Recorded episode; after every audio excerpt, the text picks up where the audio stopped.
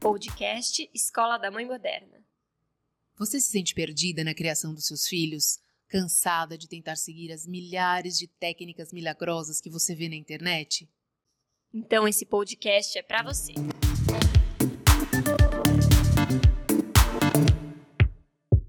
Olá, mãe moderna, aqui é a Tati. Hoje a gente vai falar sobre conflitos familiares. É uma questão que a gente explorou bastante numa palestra, em que eu e a Bárbara trouxemos alguns pontos cruciais para relacionados aos conflitos. As mães têm muitas dúvidas em todas as etapas, a gente vive esses conflitos com as crianças. O retrato da família moderna está bem diferente do que a gente estava acostumado a ver quando era criança, onde a gente tinha aquela foto de avós, netos, bisnetos. Hoje é um pouquinho diferente, né? Hoje é o o pai que tem uma nova mulher, que tem dois filhos do primeiro casamento, mas que é, o ex-marido também é casado, tem três filhos, enfim, são os meus, os nossos e os seus, tudo junto misturado. Esse comportamento, ele é muito comum hoje em dia, né? As relações humanas mudaram, já não tem mais, uh, os valores são diferentes. Hoje a liberdade de ação e a expressão de expressão deu voz a uma geração que busca felicidade, que busca realização, sem se preocupar com as convenções da família uh, tradicional. Mas como isso impacta na criação dos filhos? Bom, primeiramente, a gente precisa pensar que há uma disruptura do modelo familiar. O que isso significa? A comunicação entre os pais, que muitas vezes estão separados, com outras casas, outras famílias, essa comunicação deles com os filhos, ela está muito conturbada. Muitas vezes existem regras totalmente diferentes e opostas em uma casa e a criança ora vai na casa da mãe, ora vai na casa do pai, recebe informações e conceitos muito divergentes.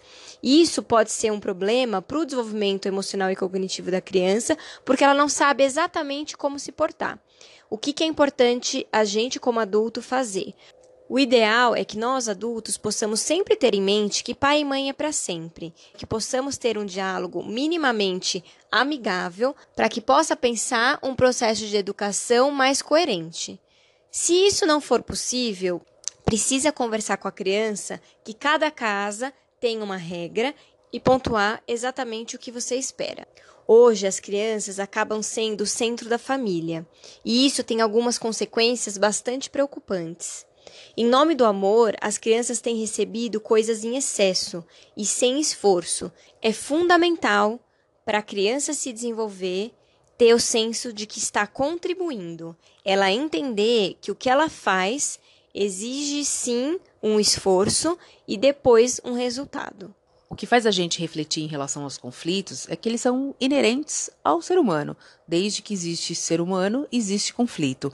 A questão é como a gente lida com eles e as pessoas não param para pensar, Bárbara, que a comunicação é a chave de tudo isso. Se os pais tivessem mais consciência sobre a ferramenta poderosa que eles têm nas mãos, não só os pais, aí para as relações humanas, né? A comunicação é, é fundamental para você colocar as regras, essas regras que você comentou das casas, colocar isso às claras, para que as crianças se sintam mais seguras e confiantes do que vai acontecer, de como lidar com as características de cada família, de cada casa, hum, quando são tem lares separados. Mas para quem não tem lar separado e vive a família juntas, essas regras também são importantes para que os pais estejam de acordo com regras de educação, de comportamento, uma coisa muito bacana para nossa família é trazer alguns conceitos do mundo corporativo. Porque quando a gente faz uma reunião de trabalho, a gente tem toda uma organização e uma dinâmica para apresentar um projeto, falar onde a gente quer chegar com esse projeto, quais são as metas, quais são os pontos fracos e fortes. Por que, que a gente não traz esse mesmo conceito para dentro da família?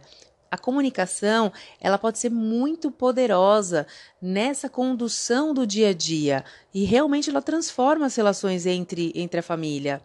Sem dúvida, Tati, é importante a gente compreender melhor o que esperar em cada faixa do desenvolvimento das crianças. Porque muitas vezes a gente entra em conflito porque a gente acha que a criança já entende ou a criança já dá conta de resolver determinado conflito ou determinada situação.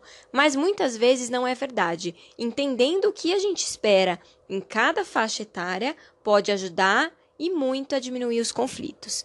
Bom, didaticamente eu vou dividir em quatro partes: primeira infância, segunda infância, puberdade e adolescência.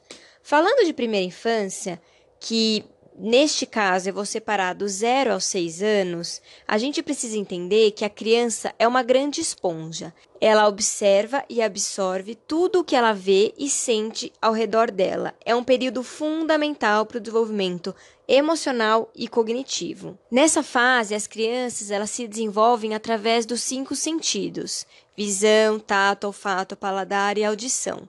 Precise muito aumentar o repertório de brincadeiras, atividades, deixar a criança se sujar, brincar ao ar livre. A criança ela explora o mundo dessa forma.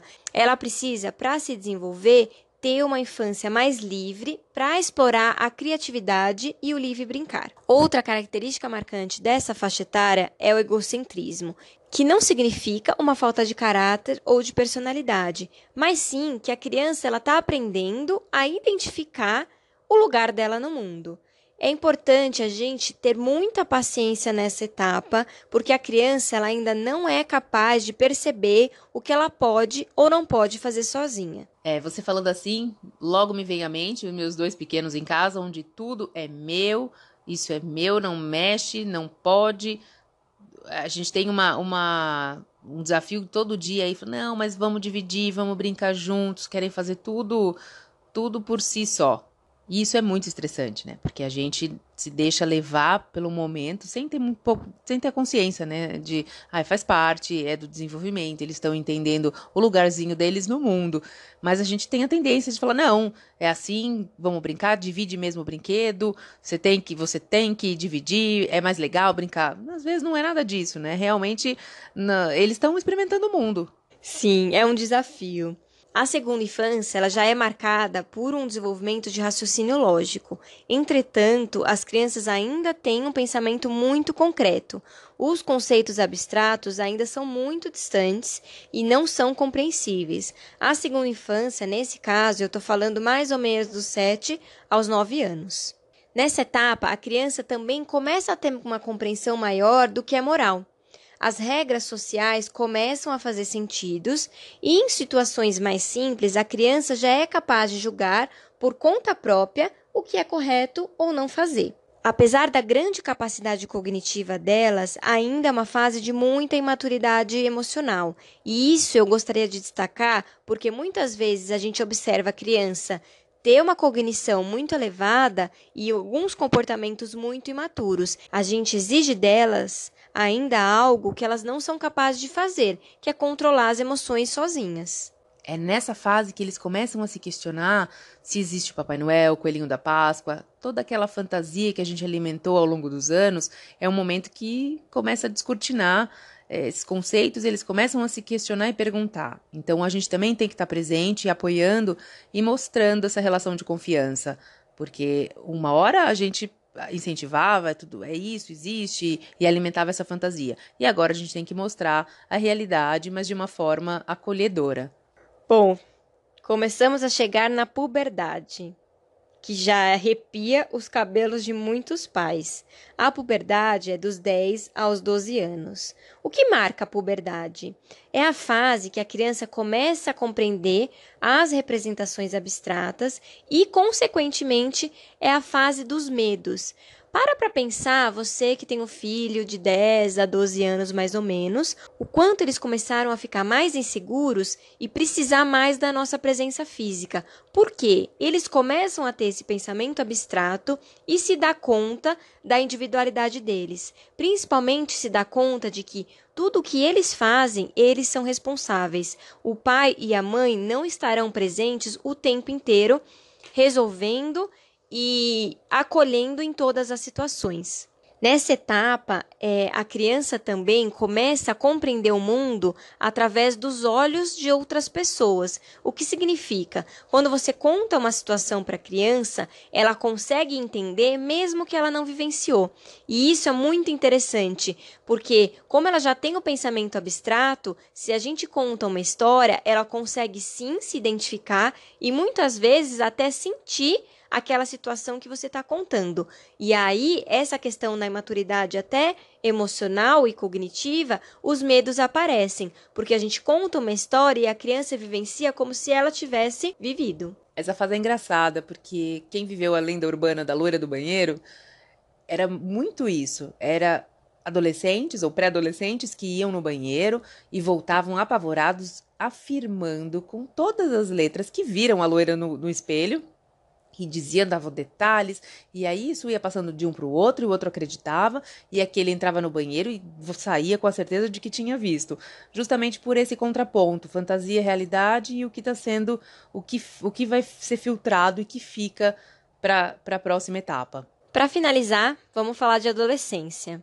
A adolescência é uma fase muito temida. Mas eu queria tranquilizar vocês porque a adolescência é uma fase de muitas descobertas, marca a transição da infância para a vida adulta. E é uma fase difícil para quem está vivenciando. Nós adultos, a gente esquece um pouco das angústias, dos medos, das inseguranças, da falta de autoestima e de todas as outras questões que a adolescência por si só exige. É uma etapa de impulsividade, de questionamento, de criação de identidade. A gente precisa oferecer um ambiente para que esse adolescente se sinta seguro em se comunicar. O grande problema desta fase são os conflitos, porque o adolescente acredita ser dono da razão já tem a sensação de que sabe tudo, que já entende tudo, e isso deixa nós adultos muito irritados, porque a gente sabe que ele vai tomar muitas vezes algumas decisões que não são legais, ou a gente percebe que aquele ciclo de amizade não tá bacana, e a gente não consegue ter uma comunicação clara. Por isso que a gente precisa se comunicar, ter um bom vínculo afetivo e monitorar. É importante que o adolescente se sinta seguro e a gente desenvolva um bom vínculo afetivo para que ele possa conversar sobre as dúvidas, as inseguranças e o que tem de certo ou errado. Parece que o que a gente fala para o adolescente entra por um ouvido e sai pelo outro, mas não é verdade. O que a gente fala fica e às vezes armazenado para ser usado num momento crucial. Aquela vozinha da mãe ali falando, do pai falando, quando ele vivencia algo concreto, onde ele pode usar aquele conceito que ele trouxe da família, ele vai, ele vai aproveitar isso e vai utilizar. E todo conflito tem um lado bom. Por mais que seja difícil ou desafiador para a gente lidar, tem um, um lado muito positivo que é se está aparecendo algum fator conflitante na família, é porque tem uma luzinha ali de alerta. Então é, você tem que olhar e investigar o que, que tem que ser melhorado, como pode ser melhorado. É uma forma da gente se trabalhar também. Então o conflito ele não é de todo mal. O conflito às vezes aparece para trazer novas oportunidades, para a família se engajar mais em torno de um problema, para que todos possam discutir juntos e achar soluções. E uma grande oportunidade que existe dentro dessa situação é ensinar para os nossos filhos como eles vão lidar no futuro com seus próprios conflitos, porque olhando da maneira como a gente resolve, possivelmente é a maneira como eles também vão resolver. É, Tati. E o importante é que quando há conflito, há vínculo. A gente nunca briga com alguém que a gente não se importa. Espero que vocês tenham gostado. Conecte-se com a gente nas redes sociais, arroba Escola da Mãe Moderna. Até semana que vem.